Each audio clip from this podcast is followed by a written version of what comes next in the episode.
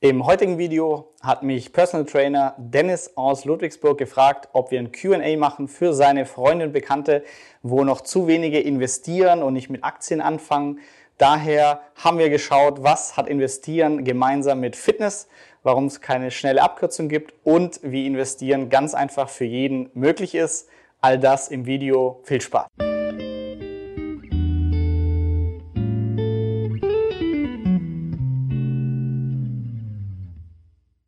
Ich habe mal ein paar Fragen aus der Community rausgeschrieben und ich habe das mal ziemlich sinnvoll ähm, strukturiert, damit das Ganze auch äh, Hand und Fuß hat. Ich beginne mal mit der ersten Frage, oder beziehungsweise stell dich erstmal kurz vor, wer du bist, dein Werdegang. Ich habe es ja schon mal kurz angeschnitten. Schieß einfach mal los. Also mein Name ist Florian Wagner, äh, bin 34 Jahre alt und habe so den klassischen Werdegang eines Akademikers bestritten, also irgendwie gutes Abi machen, studieren, habe Wirtschaftsingenieurwesen in Karlsruhe studiert, Bachelor und Master, also äh, sechs Jahre insgesamt und nach dem Master dann hier in Stuttgart, wo ich lebe, ähm, als Wirtschaftsingenieur in der Automobilindustrie, als Projektleiter angefangen, Trainee-Programm gemacht, international, also war in China, war in anderen schönen Ecken, also viel gelernt, hat Spaß gemacht und ähm, habe dann im ersten Berufsjahr dieses Frugalismus-Konzept oder überhaupt, hey, da gibt's Leute, die sind mit 40 irgendwie finanziell frei kennengelernt und dachte, geil, äh, mache ich auch. Und ähm, genau, dann war das so mein Ziel, irgendwie Rente mit 40 und habe dann aber im vierten Berufsjahr gemerkt, hey, irgendwie gefällt mir der Job nicht mehr und nur mit wegen dem coolen Gehalt und netten Kollegen bleibe ich jetzt nicht hier. Und äh, ja, dann habe ich gekündigt, weil ich einen ganz guten Puffer in der Zeit angespart hatte, so dass ich mir die Sicherheit erspart habe zu kündigen, als ich keinen Bock mehr hatte. Und dann haben sich ein paar witzige Sachen ergeben. Galileo TV-Auftritt und äh, ein Buch geschrieben mit dem Ulstein Verlag, Rente mit 40. Ähm, ja, und heute bin ich jetzt seit drei Jahren selbstständig, ähm, berat Firmen, wie ihre Website bei Google nach vorne kommt, investiere noch weiter leidenschaftlich in Aktien und äh, Online-Websites. Ja, und habe sehr viel Spaß dabei. Ich arbeite ja selbst auch in einem großen Unternehmen in Stuttgart. Das wissen die wenigsten. Die meisten denken, ich bin hauptberuflich Personal Trainer. Mhm. Ähm, und ich habe dein Buch tatsächlich während der Arbeit gehört in der Industriehalle. Und als du dich dann selber vorgestellt hast, fand ich das mega interessant, weil wir irgendwo schon den gleichen Werdegang haben. Und ich sage es mal so, wenn man in einem großen Unternehmen angestellt ist, dann hat man ja schon ziemlich viele Sicherheiten. Mhm. Hattest du dann einen Plan B? Weil ich sag mal so 140.000, klar, klingt für viele vielleicht ja viel Geld, aber letztendlich ist das ja auch irgendwann aufgebraucht, wenn man da jetzt kein zweites Standbein hat. Mhm. Äh, ja, genau. Ähm, also ich hatte diese 140.000 Euro während den vier Berufsjahren angespart und äh, bei meinem Lebensstandard, also Mietswohnung hier in Stuttgart, ähm, Urlaub, alles ganz normal, hätte das Geld theoretisch sieben Jahre gereicht, ohne dass ich irgendeinen Cent dazu verdienen hätte müssen. Und ähm, das war für mich ausreichend Sicherheit, dass ich gesagt habe, okay, der Job, der wird nur noch gut bezahlt und Kollegen sind cool, aber was ich hier mache, ist irgendwie sinnlos aus meiner Perspektive.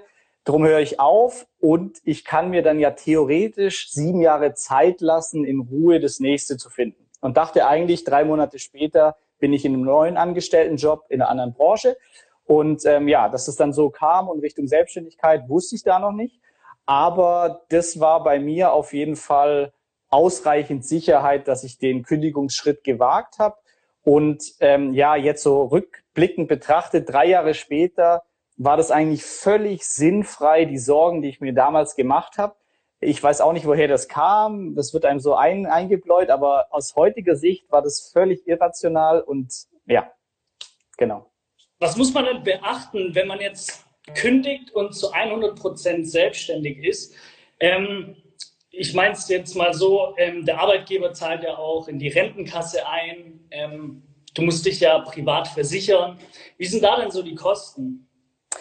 Ja, genau. Das sind auch so Sachen, die man dann immer hört oder sagt, oh je, das darf ich nie machen wegen solchen Dingen, die dann kommen. Aber so ganz konkret, ähm, ja, die Rente, wie hoch die mal sein wird, weiß ich eh nicht. Und ich habe sowieso schon früh beschlossen, ich verlasse mich da nicht drauf. Wenn da gesetzlich was kommt, cool, aber ich will mir durch Immobilien, Aktien, wie auch immer, das selber aufbauen, dass ich weiß, okay, ich bin sowieso safe.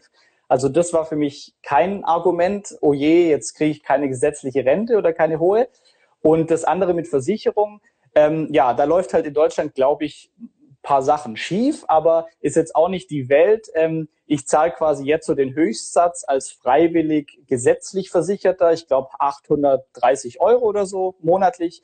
Ähm, that's it. Also das ist aber dann auch eine Sache, okay, dann halt gucken, dass man mehr verdient, aber vom Prozedere ist das auch super einfach. Also ich habe gekündigt, dann meldet man sich beim Arbeitsamt, hey, ich ähm, arbeite da nicht mehr, aber ich suche jetzt die nächste Stelle, was ich ja auch dachte, ich tue. Und dann habe ich irgendwann gemerkt, äh, nö, irgendwie Selbstständigkeit wäre cooler und habe dann quasi auch so einen Gründerzuschuss noch erhalten, Businessplan erstellt. Also das war alles relativ smooth und selbsterklärend und ja, heute ist quasi selbstständig, zahle die Krankenversicherung selber. Das war es dann aber auch. Also andere Unterschiede gibt es jetzt eigentlich. Okay, jetzt mal eine weitere Frage. Du hast dich ja so im Akademikerbereich bewegt. Ähm, wie stehen denn deine Arbeitskollegen zu dem Thema? Also ich glaube, nicht jeder hat parallel irgendwie sein Gehalt oder einen Teil seines Gehalts investiert. Mhm. Ähm, wie war das denn so bei deinen Arbeitskollegen? Und wie bist du zu dem Thema überhaupt gekommen? Warum hast du gesagt, okay, ich möchte jetzt in Aktien investieren?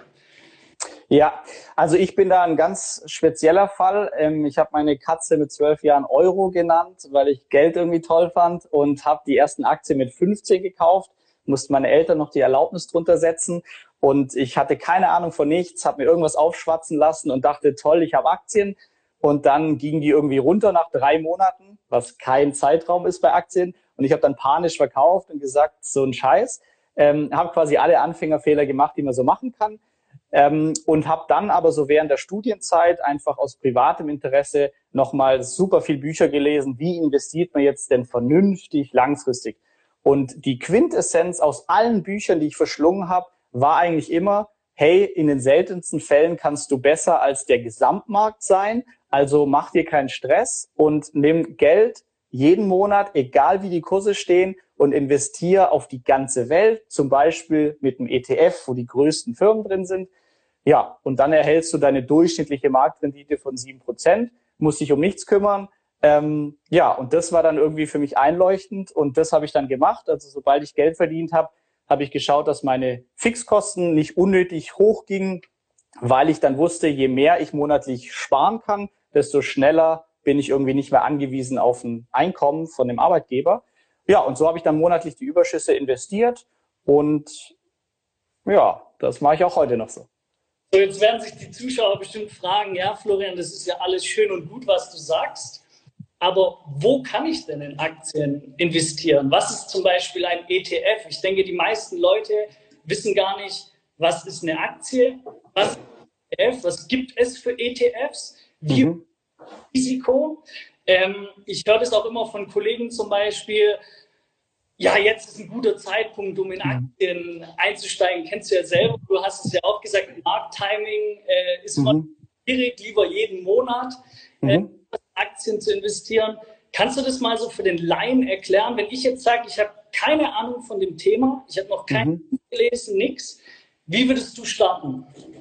Ja, äh, super gern. Und da auch die Frage, die ich gerade unterschlagen habe, ist mir aufgefallen, quasi Umfeld, Kollegen. Also ich war wirklich so eine Ausnahme. Die Mehrheit der Kollegen, die das gleiche Gehalt hatten wie ich, also überdurchschnittliches Ingenieurgehalt, kann man im Internet nachlesen, IG Metall Tarifvertrag, da lässt sich gut leben. Aber wenn man halt nicht irgendwie drauf achtet, wie viel gibt man aus, wie investiert man, dann ist es auch super schnell komplett weg und ja, geht auch. Also ähm, deshalb ist es wirklich, ich denke dann auch, die Leute haben jetzt verstanden, auf dem Sparbuch alles zu lassen, ist nicht der richtige Weg. Du musst investieren. Aber ich bin halt auch in so einer Finanzblogger-Bubble, wo ich denke, jeder hat's begriffen. Aber wie du auch sagst, sobald man ein bisschen rausgeht, dann merkt man, oh krass, da sind doch Leute, die sagen, das Sparbuch ist wenigstens sicher im Gegensatz zu diesen Aktien und das ist eh kompliziert und ich habe keine Zeit und das ist so schwierig. Und da ist es so krass, ähm, was sich da heute getan hat. Und deshalb kann ich nur jeden ermutigen, der sagt, ich möchte mich da weiterbilden. Da muss jetzt niemand gut in Mathe sein oder so Sachen, die dann immer kommen oder sich jetzt täglich drei Stunden mit Kursen beschäftigen. Aber einfach nur mal zu sagen, heute ist hier Unwetter in Stuttgart, ich nehme mir drei Stunden Zeit am Samstag und lese einfach mal auf einem Blog, auf YouTube. Da gibt's kostenlos super gute ähm, Quellen mittlerweile und gebe einfach nur ein, was ist ein ETF, wie kann ich investieren. Ähm, das ist viel einfacher, als man denkt. Und jetzt zu deiner neuesten Frage, so schnell zusammengefasst, ist mein erster Punkt eigentlich, hab keine Angst, dass es so super schwierig und komplex ist und hört vor allem auch nicht blind auf einen Berater, wie ich am Anfang. Ich bin zu meiner Hausbank und habe gesagt, das ist ja ein Berater, aber im Endeffekt ist es ein Verkäufer, der will in erster Linie ein Produkt verkaufen, aber jetzt nicht für dich das Beste rausholen. Und ETFs zum Beispiel werden da nicht so häufig empfohlen. Warum? Naja, da sind super geringe Gebühren. Deshalb ist natürlich auch nichts zum Abschneiden, wo Leute mitverdienen können. Und das, was ich vorhin gesagt habe, wie kann ich denn jeden Monat so in den Gesamtmarkt investieren? Das ist super einfach, zum Beispiel mit ETFs, also Exchange Traded Fund, börsengehandelter Indexfonds. Klingt komisch, heißt aber nur, da gibt's keinen tollen Fondsmanager, der entscheidet, welche Aktie kommt rein, welche nicht, sondern da sagt man ganz stupide, die Aktien, die zum Beispiel im Weltindex drin sind, 2500 Unternehmen, die werden gekauft. Und für dich als Anleger heißt es, okay, ich richte wie ein Dauerauftrag ein, einen Aktiensparplan, 25 Euro im Monat, ab da geht's los und investiere, egal wie die Kurse stehen, im Hintergrund und bin so einfach breit aufgestellt, habe diversifiziert über verschiedene Branchen, verschiedene Länder. Da ist mir egal, ob ich eine Bankenkrise habe, weil ich habe Industrieunternehmen, ich habe alles, aber einfach zu super geringen Gebühren und einfach total leicht umzusetzen. Sehr cool. Ich glaube, die meisten haben das immer noch nicht ganz verstanden. Und zwar, ich gehe hier, glaube ich, auch noch mal kurz drauf ein. Ähm, mhm. Weil ich habe auch die Frage bekommen, ich muss sie nur kurz suchen. Ähm, so, wo ist denn die jetzt? Ah, jetzt hier. Macht es Sinn, alte Aktienfonds auf ETF umzuschichten? Ein Fonds hat ja auch, soweit ich weiß, immer eine gewisse Laufzeit. Er hat höhere Gebühren.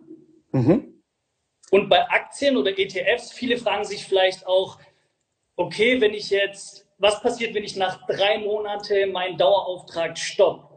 Das kann mhm. bei einem ETF-Sparplan ja machen. Du musst es ja nicht mhm. lang oder mindestens zehn Jahre machen. Bei einem mhm. Fonds, bei der Bank bist du, glaube ich, zehn Jahre gebunden. Ist es richtig? Kommt drauf an. Also das wäre dann schon ein Konstrukt, das super mhm. schlecht eigentlich für dich selbst ist, wenn da auch noch eine Mindestanspardauer ist und so weiter. Ähm, aber generell ist es total einfach, sich anzuschauen, ob Sinn macht von einem Fonds, ähm, der aktiv gemanagt ist, also eine Person bei irgendeiner Bank entscheidet, die Aktie kommt rein, die nicht. Und zwar, indem ich mir einfach die Gebühren anschaue. Und das kann ich entweder, da kann ich die Bank fragen, meistens steht es aber auch im Vertrag drin. Da steht dann sowas wie Ausgabeaufschlag, fünf Prozent. Das sind alles so realistische Zahlen. Das mhm. heißt, von Anfang an muss ich schon mal fünf Prozent abdrücken, einfach nur, dass ich da jetzt investiere. Und dann vor allem laufende Kosten. Einmal, dass ich überhaupt mein Depot da führe, kostet bei den Hausbanken meistens auch sogar was. Und das Zweite sind dann die laufenden Managementgebühren für den Fonds. Die sind zum Beispiel 1,5 Prozent pro Jahr. Dann denkt man, ja, gehört halt dazu, eineinhalb Prozent. Aber wenn man das hochrechnet auf 10, 20, 30 Jahre, macht es irgendwie, wenn ich 10.000 Euro anlege, macht es nach 30, 40 Jahren einfach 250.000 Euro aus, ob ich jetzt eineinhalb Prozent Gebühren habe oder nicht. Also da lohnt sich mal hinzuschauen weil die ETFs liegen meistens im Bereich von 0,2 bis 0,4 Prozent jährliche Gebühr. Und das klassische Bankprodukt, das viele wahrscheinlich haben, äh, liegt eher im Bereich 1,5 Prozent. Das heißt, wenn man da sieht, wow, die Gebühr ist deutlich größer und vor allem immer die wichtigste Frage, verstehe ich, in was ich da investiert habe? Bei so einem ETF auf die größten zweieinhalbtausend Firmen verstehe ich. Die Firmen sind drin, okay. Wenn da aber irgendein super spezieller Biotech ist, dann immer die Frage, verstehst du wirklich, in was du da gerade investiert hast? Und meistens ist die Antwort einfach, na, nicht so genau. Und dann wäre es auf jeden Fall ein guter Move, das zu verkaufen und in eine Sache zu gehen, die man versteht. Das zumindest, so will ich das machen. Ja, oder in den MSCI World zum Beispiel, den muss man auch nicht verstehen. Bei welchem Broker würdest du den Zuschauern dann empfehlen, sich anzumelden oder ein Konto zu eröffnen? Weil du kannst ja jetzt zum Beispiel nicht zur Kreissparkasse gehen und sagen, oder kann man schon, aber dann mhm. sehr hohe Gebühren. Mhm. Ähm, was würdest du denn den Zuschauern empfehlen, der noch kein Aktiendepot hat oder ja? Mhm. Äh, genau. Ähm, überhaupt diesen Schritt zu gehen und mal zu vergleichen. Also vielleicht habe ich schon einen Broker von meiner Hausbank, aber meistens habe ich da einfach Kosten wie eine Depotführungsgebühr und so weiter, weil einfach das Filialnetzwerk unterhalten werden muss, super viele Mitarbeiter, deshalb gibt's Kosten. Und wenn man sich dann eine von den Online-Brokern anschaut, da ist relativ egal, welchen man da nimmt. Ähm, und Vista Bank, ähm, Comdirect, wie auch immer. Ähm, und ich schaue mir da an, habe ich meistens kostenlose Depotführung, dann habe ich die Ordergebühren auch sehr günstig. Also einfach sich da mal zehn Minuten Zeit nehmen und einfach nur die Kosten zu vergleichen, dann wird man schnell sehen, dass einfach schon ganz viel gewonnen ist, wenn ich auf diese Online-Broker ähm, mal schaue und nicht nur das Klassische, was mir irgendein Berater empfohlen hat, ähm, zu gehen. Und dann ist es auch gar nicht so wild, welchen Anbieter ich jetzt nehme. Also mein Depot ist bei der Vista Bank, gibt es immer wieder Aktionen für die Sparpläne. Äh, man kann aber Trade Republic, was jetzt neu kam, habe ich allerdings nur auf dem Handy als App. Würde ich nicht unbedingt empfehlen, weil da ist es zu einfach zu handeln. Da kommt man dann eher so in die, äh, äh, ja, ins Risiko, dass ich jetzt zock oder in der U-Bahn noch schnell irgendwas mache. Und eigentlich wollen wir beim vernünftigen Investieren, dass ich kaufe auf die Welt jeden Monat und zehn Jahre, 20 Jahre nicht mehr anfasse. Deshalb würde ich das gar nicht als App machen, sondern mir quasi irgendeinen Online-Broker ähm, am PC holen. Okay, wie siehst du denn das Risiko bei einem ETF? Sagen wir jetzt mal, ähm, jemand investiert zum Beispiel 100 Euro im Monat. Ähm, wie würdest du die 100 Euro so risikoarm wie möglich aufteilen? Und wie siehst du das Risiko zum Beispiel nach zehn Jahren? Mhm, genau da muss man, muss man von Anfang an schon mal so eine Aufklärung machen, was ist Risiko und es gibt keine Rendite ohne Risiko. Also wenn ich sage, mach mir was ganz sicheres, dann sage ich, leg alles aufs Sparbuch, da verlierst du jedes Jahr ganz sicher 1,7 Prozent oder wie hoch die Inflation jedes Jahr das Geld entwertet.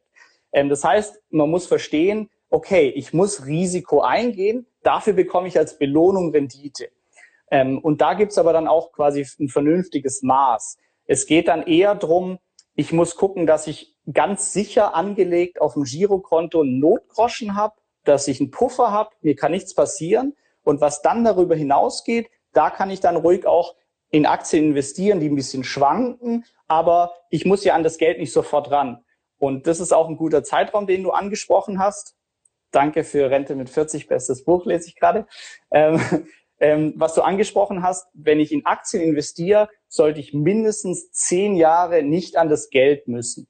Warum? Dann, und das kann man einfach durch Rückwärtsrechnung, Backtesting zeigen, dann ist die Wahrscheinlichkeit, dass ich eine negative Rendite habe am Ende des Zeitraums viel geringer oder fast null, wenn man die letzten 100 Jahre anschaut. Niemand weiß, wie es in Zukunft weitergeht, aber wir nehmen die Daten, die wir haben. Und wenn man da ähm, sich anschaut, die letzten 100 Jahre, zum Beispiel ein ETF auf die größten Firmen der Welt, MSCI World zum Beispiel, der gab einfach die letzten 100 Jahre trotz Bankencrash, trotz Dotcom-Blase im Schnitt, wenn ich nicht verkauft habe, sieben Prozent pro Jahr. Und das muss man sich klar machen, wenn ich das mit Geld mache, auf das ich nicht angewiesen bin und ich den langen Atem habe für zehn Jahre oder mehr, dann ist quasi ab einem Zeitraum von zehn Jahren die Wahrscheinlichkeit sehr hoch, dass ich diese Durchschnittsrendite von grob sieben Prozent erreiche. Und deshalb würde ich, wenn ich 100 Euro monatlich zur Verfügung habe, nehme ich die 100 Euro in ein ETF, zum Beispiel von Vanguard, günstige Gebühren, auf die größten Firmen der Welt, fertig. Wenn ich dann sage, okay, ich möchte aber ein bisschen auch auf Asien, Indien, weil ich glaube, die wachsen stärker, gut, dann nimmst du zwei ETFs, und machst noch ein bisschen Emerging Markets, heißt es, einen zweiten dazu. Ähm, heißt bisschen mehr Risiko, aber wir haben ja gelernt, Risiko heißt auch mehr Rendite.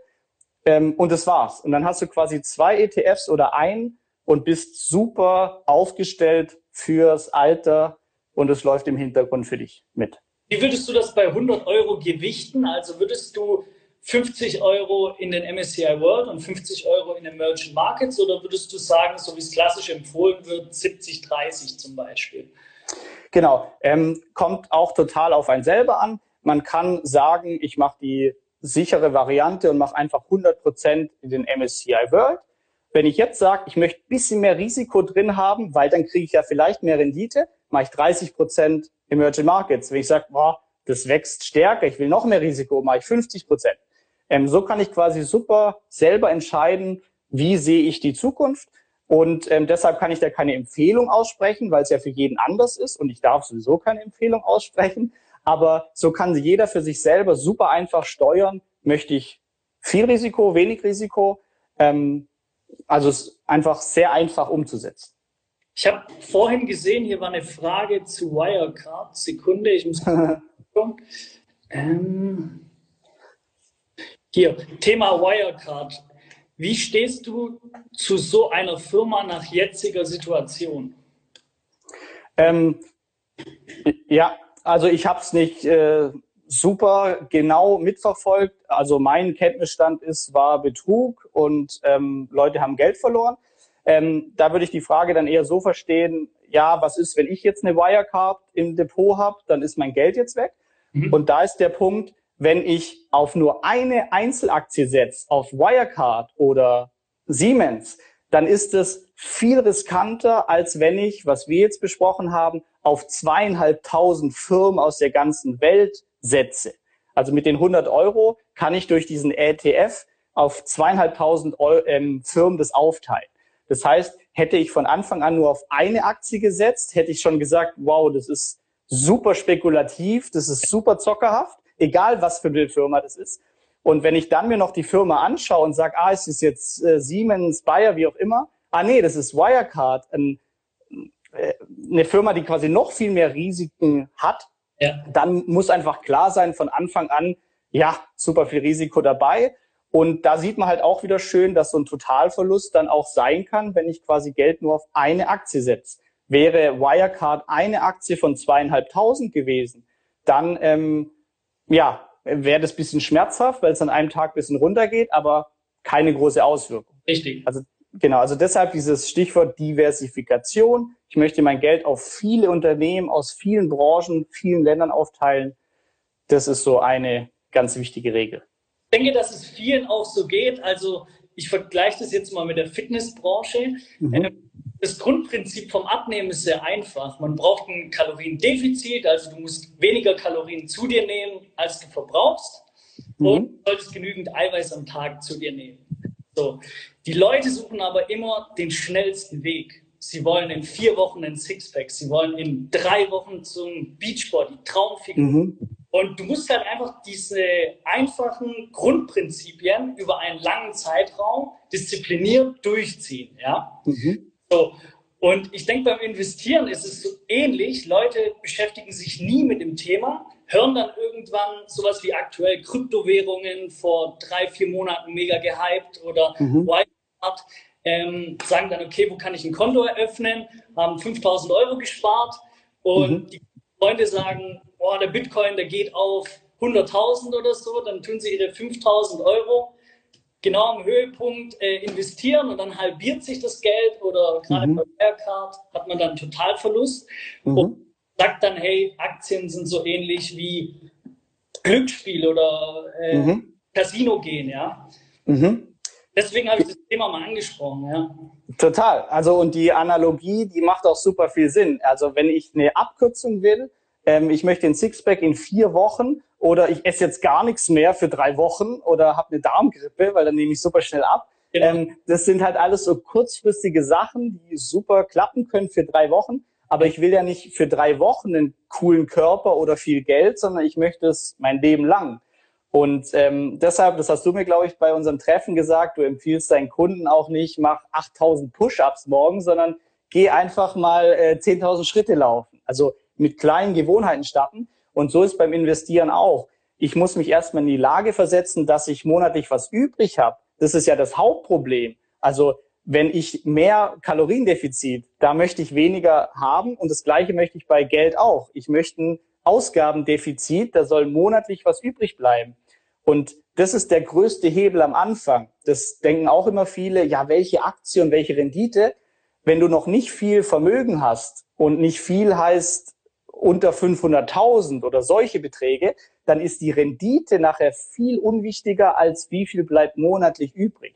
Ja. Das heißt, bei den meisten von uns macht es viel mehr Sinn, kann ich monatlich 100 Euro zurücklegen oder 200 und nicht macht mein ETF 7% oder 8%. Das ist nachher bei großen Zahlen relevant, aber am Anfang, wie du sagst, geht es um so Prinzipien, und wie bei, ja, wie bei allem im Leben eigentlich, langfristig, das, das ist Arbeit, da muss man was für tun. Wer die Abkürzung sucht, der kann alles auf GameStop AMC setzen und äh, ja, hat es dann morgen geschafft oder komplett weg. Ja. Ähm, aber so kommt man halt nicht langfristig voran, wenn man das nicht richtig einsortieren kann.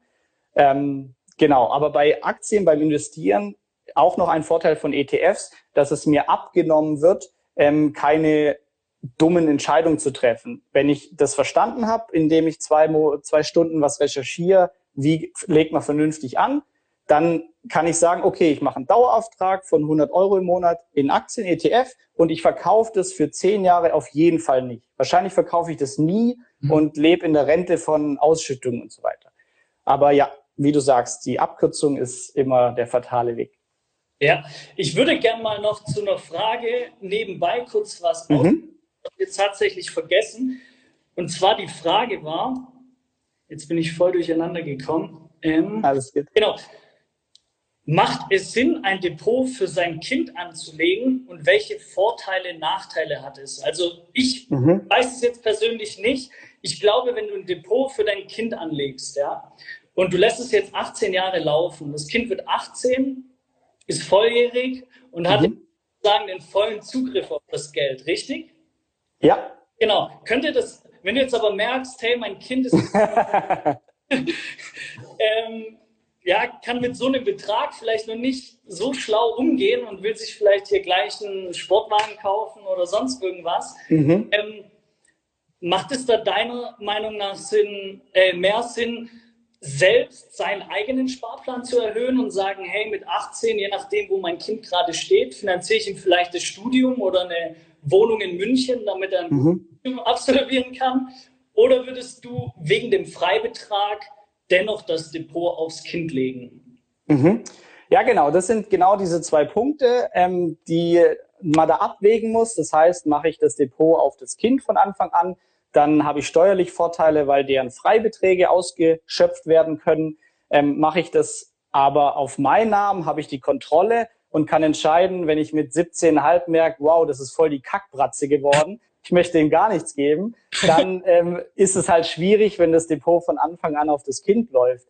Also eine sehr subjektive Entscheidung, gibt auch kein richtig und falsch. Ähm, ich persönlich, aber ich habe jetzt auch noch nicht so viel darüber nachgedacht, ehrlich gesagt, ähm, würde, glaube ich, das von Anfang an auf das Kind laufen lassen indem ich für mich so sage, ich habe meine Schuld getan, finanziell ein Studium oder eine Ausbildung finanzieren zu können, indem ich monatlich 50 Euro investiere, ähm, was dann quasi mit 18 nicht nur 20.000 Euro sind, wie wenn ich es auf dem Sparbuch hätte, sondern ungefähr 45.000 Euro, wenn ich es zum Beispiel in den ETF investiere. Und dann ist es so meine persönliche Herausforderung, dass ich, wie hier gerade äh, Yoshi auch schreibt, äh, dass ich mein Kind finanziell bilde, dass mit 18, wenn der da eine Summe sieht, auch genau weiß, wie er vernünftig damit umgehen kann. Ähm, wenn ich das nicht hinkriege, dann muss ich mir aber auch nichts, oder vielleicht mache ich den besten Job, den ich machen kann, aber Kind ist Kackbratze und will nicht, dann ist es ja für mich auch gut, aber dann könnte ich, glaube ich, trotzdem ruhig schlafen, wenn ich sage, hey, hier, ich habe vorgesorgt für dich, hier kannst du eine Ausbildung von machen. Wenn du dir alles an einen Tag ausgibst, okay, dann kannst du halt keine Ausbildung machen oder musst super viel Nebenjobs machen, ist halt deine Wahl. Aber also das wäre, glaube ich, mein, mein Weg aktuell. Ja. Gerade wieder, oh, ich, der Name ist ein bisschen. Ja. Ähm, hier zu dem Thema, wenn du das Kind finanziell bildest, hast du kein Problem. Ich sehe mhm. das Problem, dass ähm, Leute sozusagen über viele Jahre, sagen wir mal über 40 Jahre, ein Depot von einer Million Euro aufbauen, mhm. dem Kind aber nie das Thema oder das Wissen äh, mitgeben, mhm. also die finanzielle Bildung sozusagen. Mhm. Kind jetzt sozusagen dieses Depot von einer Million Euro erbt, mhm. dem Fall dem Kind eigentlich nichts Gutes, sondern das Leben verschlechtert sich von dem Kind eigentlich. Weil das ist wie mit Gewinnern. Also wenn du keine mhm. Finanzierung hast und plötzlich 10 Millionen gewinnst, da gibt es glaube ich auch eine Statistik, mhm. nach ein oder zwei Jahren noch schlechter als davor. genau, das ist das Krasse, dass ähm, Geld überhaupt nicht mächtig ist, sondern ich muss auch damit umgehen können. Und das ist ja, das finde ich bei den Lottogewinnern auch interessant, ja. ähm, dass die oder dass viele quasi eine Million gewinnen einfach so und ein halbes Jahr oder ein Jahr später ist nicht nur die Million weg, sondern die sind sogar noch verschuldet. Und das heißt ja einfach, ich habe nie gelernt, mit solchen Summen oder überhaupt mit Geld umzugehen.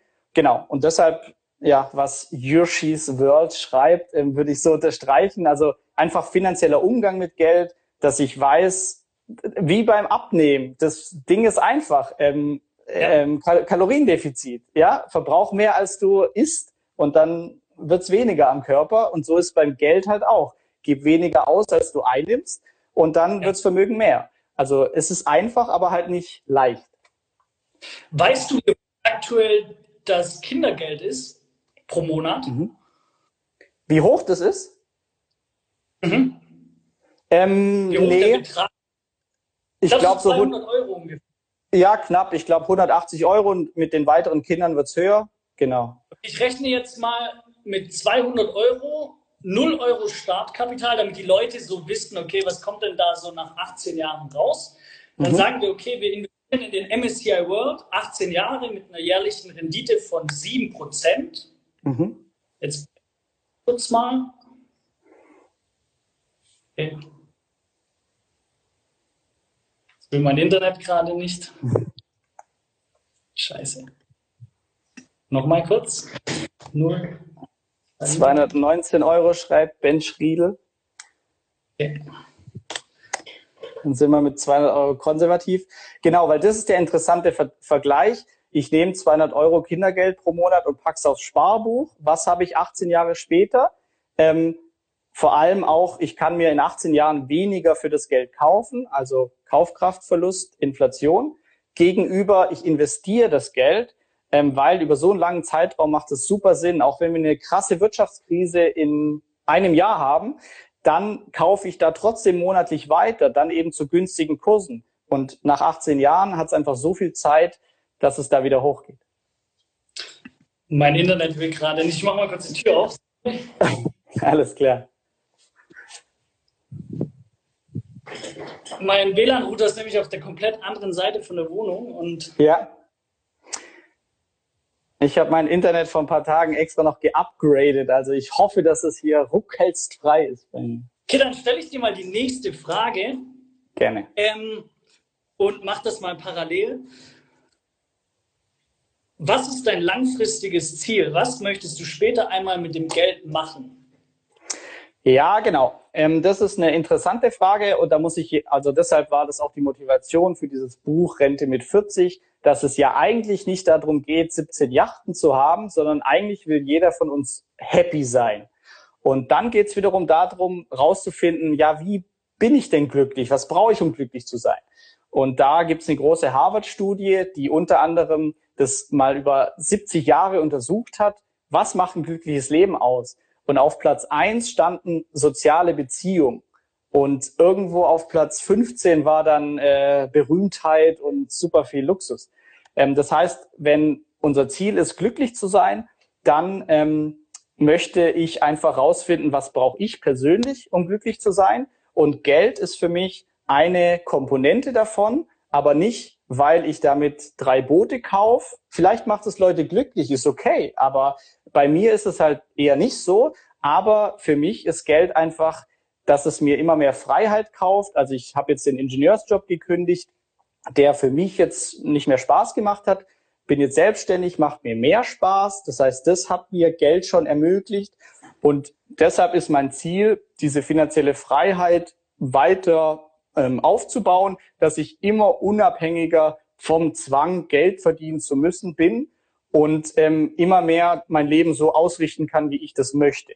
Und wenn Geld quasi irgendwann im Überfluss reinkommt, also ich bin abgesichert, Family, Friends abgesichert, ähm, dann habe ich halt auch super viele Ideen, was ich mit Geld machen kann, was ich sinnvoll finde, wie Bildung, Privatschule, ähm, irgendwelche Probleme angehen, die ich für, für wichtig halte. Also da ist eigentlich keine Grenze gesetzt, aber jetzt so mein aktuelles nächstes Ziel ist quasi so diese persönliche finanzielle Unabhängigkeit, dass ich für mich weiß, hey, ich muss jetzt nicht diesen Auftrag annehmen, weil ich das Geld brauche, sondern ja, ich treffe mich mit Dennis und wir spazieren eine Runde um den See und reden, wie ich meinen Bauch loswerde. Ja? ja? Also solche Sachen, einfach mehr Wahlfreiheit zu haben. Das ist so mein, mein Ziel. Okay, bei mir funktioniert der Zinseszinsrechner gerade irgendwie nicht von Finanz. Ja. Kannst du das parallel? Hast du deinen Laptop offen? Ja, klar. Ich glaube, das ist echt gut, so einen Referenzwert haben. Was kommt denn so nach 18 Jahren raus? Also meine Schätzung ist, aber wir gucken gleich konkret, ähm, dass wenn ich das nur an nur auf Sparbuch packe, habe ich ungefähr 20 Euro, 20.000 Euro. Und wenn ich es aber in ETF bei 7% Rendite anlege, habe ich über 40.000 Euro.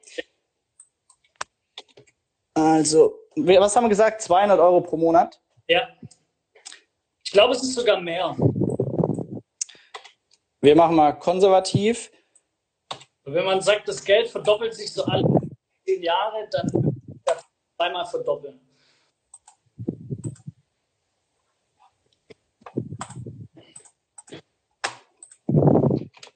Ein Hund namens Money habe ich auch schon gelesen und 40 Ja, Bodo Schäfer, guter Mann. Ihr könnt auch mal Fragen reinstellen. Also ich mache mal kurz, wenn ich das quasi aufs Sparbuch packe, mhm. 200 Euro pro Monat, dann habe ich mit beim 18. Geburtstag 16.800 Euro.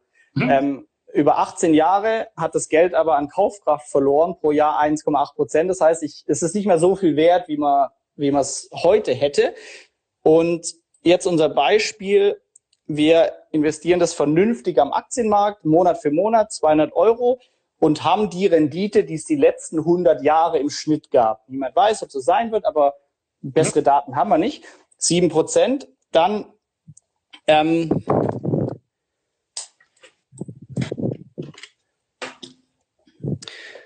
Genau, dann wären wir einfach bei 84.691 Euro nach 18 Jahren.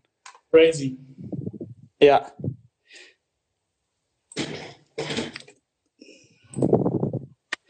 Okay, aber nur ich, ich muss mich. Hat. Wie bitte? Wenn das Kind da jetzt vollen Zugriff drauf hat, dann kann es sich zum 18. AMG holen. das ist Party, ja. Ich muss nur kurz korrigieren. Ich habe vorhin die Zeit falsch eingegeben. Also wenn ich nichts wenn ich es nicht investiere, nur auf ein Sparbuch habe, habe ich 43.000 Euro. Ja. Und wenn ich es investiere, habe ich über 80.000 Euro. Also quasi das Doppelte. Ja. Verrückt. Und, und damit kann ich in Deutschland studieren, Ausbildung machen, alles easy, ohne nebenher noch arbeiten zu müssen. Also ja, und was glaube ich. Wie hoch ist die Wahrscheinlichkeit, dass das Geld, weil manche sagen, okay, warum seid ihr euch so sicher, dass es nach 18 Jahren Mehrwert ist, ähm, wie ich eingezahlt habe, statt dem mhm. Da gibt es, glaube ich, mhm. so äh, Statistiken. In einem Zeitraum von 18 Jahren ist, glaube ich, dass es weniger wert wird, glaube so ein Prozent oder so. Genau, also was man gemacht hat, ist, man hat, man kann ja nicht in die Zukunft gucken, man hat in die Vergangenheit geschaut, die letzten 100 Jahre und hat so getan, was ist, wenn ich 1917 anfange mit Sparen und 18 Jahre später? Was ist, wenn ich 1918 anfange? Was ist, wenn ich 1919 anfange? alles durchsimuliert und dann hat man gemerkt, über zehn Jahren ist die Wahrscheinlichkeit schon sehr hoch. Und ich glaube, also bei 18 Jahren müsste ich jetzt lügen, aber ist die Wahrscheinlichkeit wahrscheinlich, ja, wie du sagst, unter einem Prozent, dass ich weniger Geld habe als davor. Und die Wahrscheinlichkeit schon sehr, sehr hoch, dass ich bei dieser Durchschnittsrendite von sieben Prozent bin. Ähm, genau. Und man muss halt immer gucken, was ist die Alternative? Die Alternative ist Sparbuch, Girokonto, wo ich zwei Prozent Minus jedes Jahr habe. Das sehe ich halt nicht, weil die Inflation jetzt nicht auf dem Papier ist. Aber ja, also die Leute merken ja auch, Butter wird teurer oder Wohnung. Ja. Also Inflation ist ja real. Und da muss man immer gucken, was ist meine Alternative? Wenn ich sage, Aktien böse, okay, was machst du dann? Ah ja, du möchtest also, dass das Geld pro Jahr zwei Prozent weniger wert wird, aber das ist halt sehr sicher. Gut, aber dass so eine Nichtentscheidung halt auch eine Entscheidung ist, das muss man einfach auch, auch wissen. Ja. Und ab welchem Betrag im Monat, das war auch eine Frage, kann man mhm. Sparplan starten? Ja, und, äh, oder auch ab welchem Vermögen. Ja. Äh, und zwar nicht ab 100.000 Euro und pro Monat 2.000 Euro, sondern ich kann mit 0 Euro starten und kann Sparpläne ab 25 Euro im Monat besparen. Mhm. Ähm, das heißt, das ist für jeden möglich. Und wenn man sagt, oh, 25 Euro habe ich nicht über jeden Monat, dann kann ich das auch jeden vierten Monat machen. Also es gibt keine Ausrede, dass ich quasi irgendwie, wenn man vom Durchschnitt ausgeht, ähm, jetzt nicht ganz Extremsituation, aber so der Normalo, der jetzt hier wahrscheinlich im Stream ist, ähm, wenn der mal hingehen würde und sagt, wofür verwende ich eigentlich mein Geld? Und sich dann im Kreisdiagramm ankaut, ha, da ist doch viel irgendwie Bier und Zigaretten dabei und eigentlich ähm, mache ich nichts fürs Alter oder kein Vermögen, der kriegt sicher irgendwie 100, 200 Euro monatlich daraus. Ähm, ja. Wir hatten es ja auch bei unserem Gespräch, das finde ich ganz interessant. Ähm, bei den Personal Trainings habe ich mit ziemlich, sagt man, vermögenden Leuten auch zu tun. Da ja. bin ich auch in, zum Thema Aktien investieren überhaupt gekommen. Und wenn man dann denen die Frage stellt, zum Beispiel, was haltet ihr von Versicherungen? Das ist jetzt ein mhm. Thema, vielleicht guckt ihr auch irgendein Versicherungsberater zu. Äh, Gerne. Und wenn man dann zum Beispiel sagt, okay, Zigaretten, ich glaube, wenn, wenn man eine Schachtel am Tag raucht, 7 Euro oder so, ist man bei 210 Euro grob im Monat. Mhm. Ähm, dann, wenn du jetzt eine Berufsunfähigkeitsversicherung zum Beispiel hast, die ich jetzt nicht für so sinnvoll halte, ähm, das sind dann auch manchmal 60, 80, 100 Euro im Monat, dann macht es, wenn man jetzt das sieht, ähm, doch viel mehr Sinn über einen Zeitraum von 10 Jahren, diese 60 oder 80 Euro, die ich für eine BU bezahle und das Geld nie wiedersehe, wenn ich nicht krank werde oder berufsunfähig werde.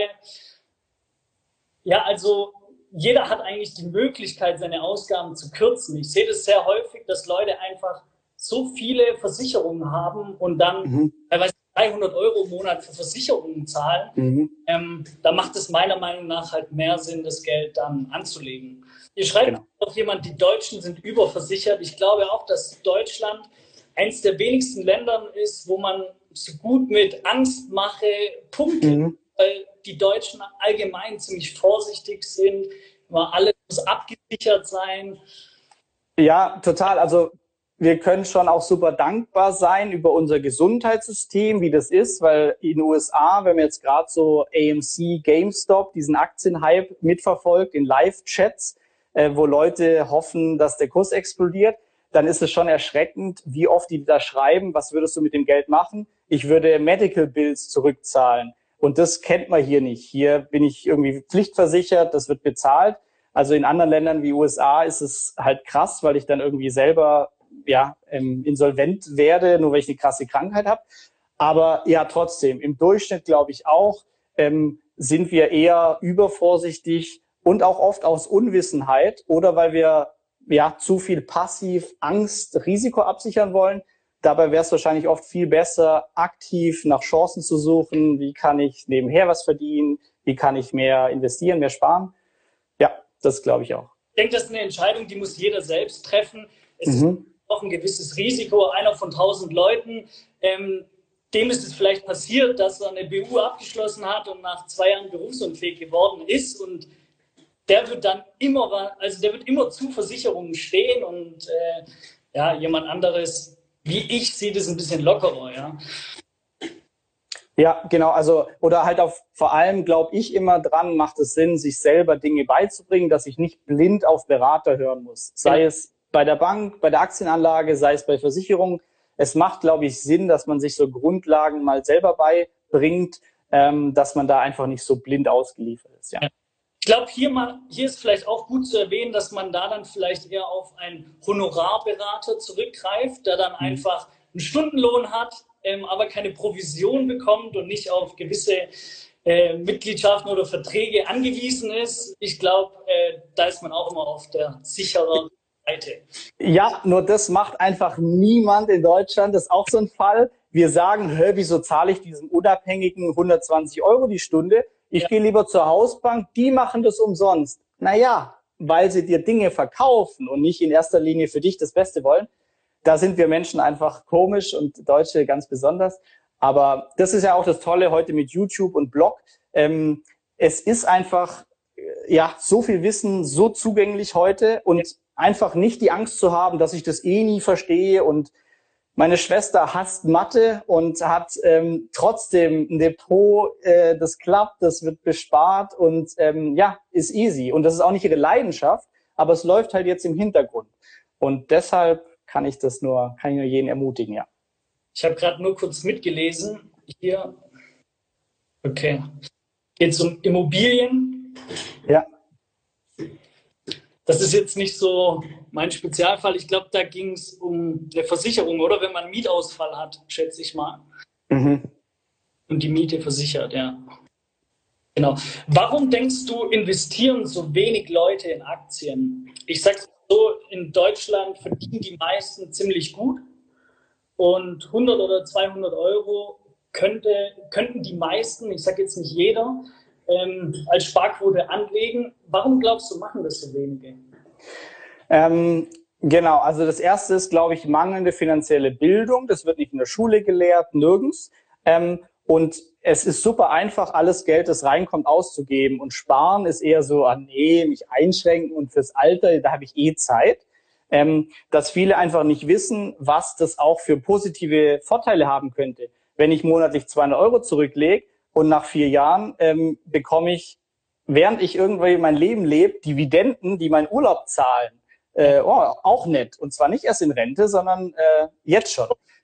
Genau, also ich glaube, da äh, unterschätzen viele, wie, wie positiv der Einfluss sein kann. Und das Zweite ist, dass wir einfach auch viel zu sehr, viel zu ungebildet sind in dem Bereich. Man hört da auf Leute, die selbst auf keine Ahnung haben. Also du kennst vielleicht bei Immobilien, oh ja, Mietnomaden und das und das. Ja, hast du Immobilien? Nee, ich habe keine. Okay. Und die Leute, die Immobilien haben, sage ich Mietnomaden, ja, ich hatte mal eine, aber kein Problem, easy. Also man hört quasi auf Leute, die in dem Bereich aber gar nicht mehr wissen, nämlich weil die Eltern das so sagen und sie haben es auch nur gehört oder ein Bankberater, der in erster Linie ein Verkäufer ist. Ähm, das ist, glaube ich, der zweite Grund dass man da einfach auch nicht genug weiß und denkt, es stimmt mit diesem, ich kann da alles verlieren und crash. Ähm, ja, also es ist, glaube ich, nur mangelndes Wissen und das ist immer meine Wette, die ich eingehe. Ich kann innerhalb von einer Stunde jedem das erläutern, dass man das versteht. Ah, okay, macht Sinn für mich. Also es ist nicht schwierig und dauert auch nicht ewig lang. Ähm, aber es lohnt sich echt mal, sich ein bisschen mit der Materie auseinanderzusetzen eigentlich ein Tag Arbeit. Du musst dir ein Depot eröffnen, einmal einen Dauerauftrag einrichten und dann läuft das Ding. Genau, und halt davor noch verstehen, warum überhaupt so, genau. Weil dann bist du unschlagbar, weil dann kommt der, dann geht's mal runter und dann hast du keine Panik, sondern du weißt, gehört dazu, alles easy, aber nach zehn Jahren hat die Vergangenheit gezeigt, stehe ich besser da. Genau. Deswegen findest du Trade Republic wahrscheinlich auch nicht so gut, weil dann jemand vielleicht bei der Arbeit kurz mal draufschaut ähm, okay, mein Depot ist 50 Prozent kleiner heute. Ähm, ich verkaufe mal alles oder so. Genau, also das ist so dieser Anfängerfehler, die ich gemacht habe, die jeder macht und dieses und das meiste, was man dann auch bei Kollegen hört, die sich mit Aktien auskennen, die dann irgendwie einen todsicheren Tipp haben und Tesla geht morgen durch die Decke und hin und her macht Taschen leer. Diesen Spruch gibt's nicht ohne Grund. Wenn ich immer hin und her äh, handle, dann bin ich langfristig schlechter meistens, als wenn ich einfach nur blind in den Markt breit gestreut investiere. Und ähm, ja, solche, solche Apps sind cool, weil sie es erleichtern, aber man muss da auch sich bisschen das Wissen drauf schaffen, dass man jetzt nicht einfach in so eine Zockerlaune reinkommt und dann vielleicht mal drei Monate der coolste in seinem Freundeskreis ist mit diesen krassen Gewinnen, aber zehn Jahre später einfach nichts mehr hat oder die Lust verliert. Ähm, genau. du hast ein Thema angesprochen, das finde ich auch sehr interessant, dass dann Leute ja, Aktien schlecht reden, ähm, obwohl sie selber keine besitzen. Das ist auch oft so, wenn ich zum Beispiel irgendwo zum Essen eingeladen bin und dann fremde Leute da sind und ich bestelle mir zum Beispiel eine Cola Light. Mhm. Ähm, dann bringt halt meistens immer die dickste Person vom äh, den Kommentar, dass es nicht gut zum Abnehmen ist. Oder ähm, ja, und das ist halt echt oft so, ist mir schon aufgefallen, in vielen Bereichen. Ja, genau. Also da ist auch so meine Regel, ich höre einfach nur auf Leute, die in dem Bereich, in dem ich gerade was wissen sind, weiter sind als ich. ich. Und deshalb lasse ich mir von keiner Dicken oder Dicken im Bereich Fitness was sagen. Und ich lasse mir aber auch nicht von einem Bankberater, der mir vorher nicht gezeigt hat, dass er deutlich mehr Vermögen aufgebaut hat als ich, irgendwas sagen. Also das finde ich. So in den Bereichen, wo man besser werden will, höre ich auf Leute, die da schon besser sind und nicht die ein tolle Studien in dem Bereich gemacht haben. Ja. Okay, war mega cool der Livestream. Also ich bin mit meinen Fragen durch. Wenn jetzt hier noch jemand Fragen hat, dann genau eingehen. Ja, nee, passt perfekt, weil in fünf Minuten geht ein YouTube-Video von mir online mit Live-Chat, wo ich meine ersten YouTube-Einnahmen präsentiere. Äh, das vielleicht auch so in dem Bereich, wenn man sich fragt, wie kann ich denn die Sparquote erhöhen, weil das ja. ist viel wichtiger als Rendite, sind Sachen online, YouTube, ähm, Instagram, das sind Chancen, die hatten wir vor 20 Jahren nicht, dass ich einfach mein Gehalt um 20 Prozent verbessern kann neben meinem angestellten Job. Und dieses Geld kann ich natürlich investieren oder die Hälfte in cooleren Urlaub stecken und die Hälfte investieren. Also ja, super spannende Zeit auf jeden Fall. Das stimmt. Ähm, kurz zum Abschluss noch, ich lese gerade Bitcoin. Ja. Ich denke mal, manche Zuschauer oder allgemein Leute haben jetzt vielleicht in, im Hype oder in der Blase ähm, den Bitcoin gekauft, der hat sich jetzt halbiert. Ähm, was würdest du den Leuten empfehlen? Ähm, ich denke, die haben sich vielleicht auch nicht so sehr mit Kryptos beschäftigt. Mhm. Ähm, ist das nur ein Hype oder sagst du, okay? Ja. Sorry. Nee, nee, alles gut. Also ich habe selber über 20 Prozent von meinem Gesamtvermögen in Krypto, was sehr viel ist und ich jetzt niemand empfehlen würde, weil es riskant ist. Aber wie gesagt, Risiko heißt mehr Renditechance und ich bin mir bewusst, dass es morgen null sein könnte und wäre okay. Ähm, Kryptowährungen halte ich für wie Aktien ein langfristiges Spiel. Da plane ich, ich glaube, in zehn Jahren sind die mehr wert oder haben mehr Einsatzgebiete. Deshalb ist mir das völlig egal. Und wenn es jetzt in der Woche runtergeht oder jetzt, wo es sich halbiert hat, hat sich auch mein Buchvermögen halbiert. Aber weil ich einfach daran glaube, über die nächsten Jahre, habe ich nachgekauft, günstiger eingekauft. Und so sollte man auch an Krypto, finde ich, rangehen. Ähm, da sich zu überlegen, stehe ich da langfristig dahinter über die nächsten Jahre, dann kaufe ich. Und ähm, ja, wenn nicht, wenn ich das so mache, auch Cardano, wie auch immer, es gibt viele tolle Projekte, aber ich maß mir da nicht an, zu wissen, was da hochgeht, runtergeht. Ähm, ich habe da auch ein paar Coins oder auch einfach, wenn es Spaß macht, weil es interessant ist. Aber ich bin jetzt nicht beunruhigt, weil das runterging, sondern freue mich eher, ah, ist gerade günstig. Und so ist auch bei Unternehmen, von denen ich überzeugt bin als Aktie. Da freue ich mich, wenn die Kurse runtergehen. Tesla, ähm, glaube ich, die nächsten zehn Jahre wird es nochmal deutlich wertvoller sein. Meine subjektive Meinung. Aber die Meinung muss man sich halt erarbeiten, jeder für sich und dann danach handeln. Das ist, glaube ich, viel besser, als jeden Tag panisch zu gucken, wie die Kurse heute stehen. Der Jochen, den kennst du ja auch. Ich weiß nicht, ob er gerade zuschaut. Ähm, der hat mir mal im Personal Training einen Satz gesagt, den fand ich mega und der haut auch immer hin. Der hat gesagt, Dennis, wenn du immer das Gegenteil machst von dem, was der Durchschnitt dir empfiehlt, also er meint mhm. halt so. Die breite Masse, so die Massenmeinung, Bildzeitungsüberschriften fährst du in der Regel ganz gut. Und mhm. du merkst immer, wenn eine Blase am Platzen ist, wenn die breite Masse plötzlich in irgendwas investiert. Und ich habe das bei Bitcoin gesehen, dass plötzlich die Leute, die sich nie mit Investments befasst haben, als das Thema halt schon hochgeschaukelt war, dann erst eingestiegen sind und nur dachten, hey, das Ding, das geht nur noch in eine Richtung.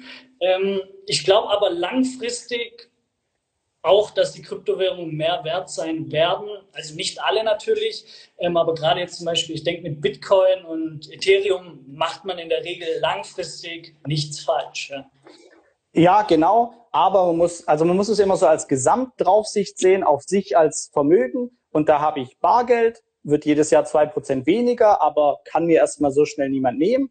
Und dann habe ich riskantere Anlagen. Risiko heißt Renditechance. Und da kann ich Aktien nehmen, da kann ich Krypto nehmen. Nur wenn ich jetzt sagen müsste, mache ich einen ETF auf die Welt oder Bitcoin Ether, ähm, ist für mich immer noch Bitcoin Ether riskanter als ein ETF auf die Welt. Das heißt, ich würde einen entsprechend kleineren Anteil in die Kryptos setzen von allem.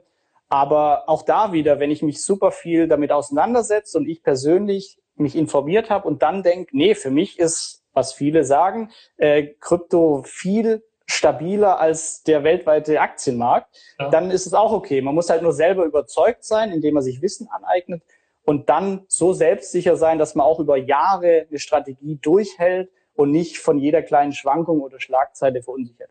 Definitiv. Und ich glaube, es ist auch ein ganz guter Tipp, dass man nicht auf jeden Hype aufspringen sollte, sondern dann kaufen sollte, wenn die meisten eigentlich sagen, hey, das, das ist scheiße oder ähm, wenn es lang und sagen wir es so.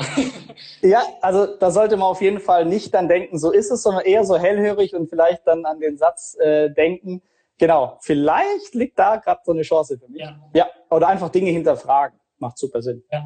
ja. Ähm, wo kann man sich denn bei dir informieren? Ähm, ich glaube, du hast auch ein paar Finanzprogramme für Einsteiger, du hast ein Buch.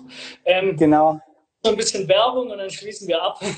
ja, aber am besten geldschnurrbart.de, die Website ist alles drauf oder auf Instagram, gleicher Name, äh, YouTube-Kanal neu gestartet. Ja, ist für alle was dabei, entweder for free oder bezahlt, dafür komprimiert in kurzer Zeit. Ja, einfach mit dem Thema ein bisschen auseinandersetzen, ähm, macht, glaube ich, super Sinn. Alles klar, hat mega viel Spaß gemacht. War Gleichfalls. Cool. Für viele, denke ja. hat es die Mega geöffnet. Ja. Und wir sehen uns mal die Wochen. Super gerne. Ja. Also ich wünsche euch noch einen schönen Abend und einen geilen Start in die Woche. Mega. Mach's gut. Macht's gut. Ciao. Danke dir. Ciao, ciao. Danke, dass du bei dieser Podcast-Folge dabei warst. Du konntest was mitnehmen. Leite ihn gern an deine Freunde weiter, die mit dir Vermögen aufbauen wollen. Geteilte Freude ist doppelte Freude. Alle wichtigen Links der Folge findest du in den Show Notes. Wenn du den Geldschnurrbart Podcast aktiv mitgestalten möchtest, verlinke @geldschnurrbart auf Instagram und stell uns deine Frage. Vielleicht ist sie dann schon bald Thema in einer neuen Folge. Ansonsten hilft uns jede Bewertung auf iTunes oder Spotify. Vielen Dank dafür. Auf dass unser Vermögen und unsere Zufriedenheit weiter wachsen. Bis zum nächsten Mal, dein Geldschnurrbart.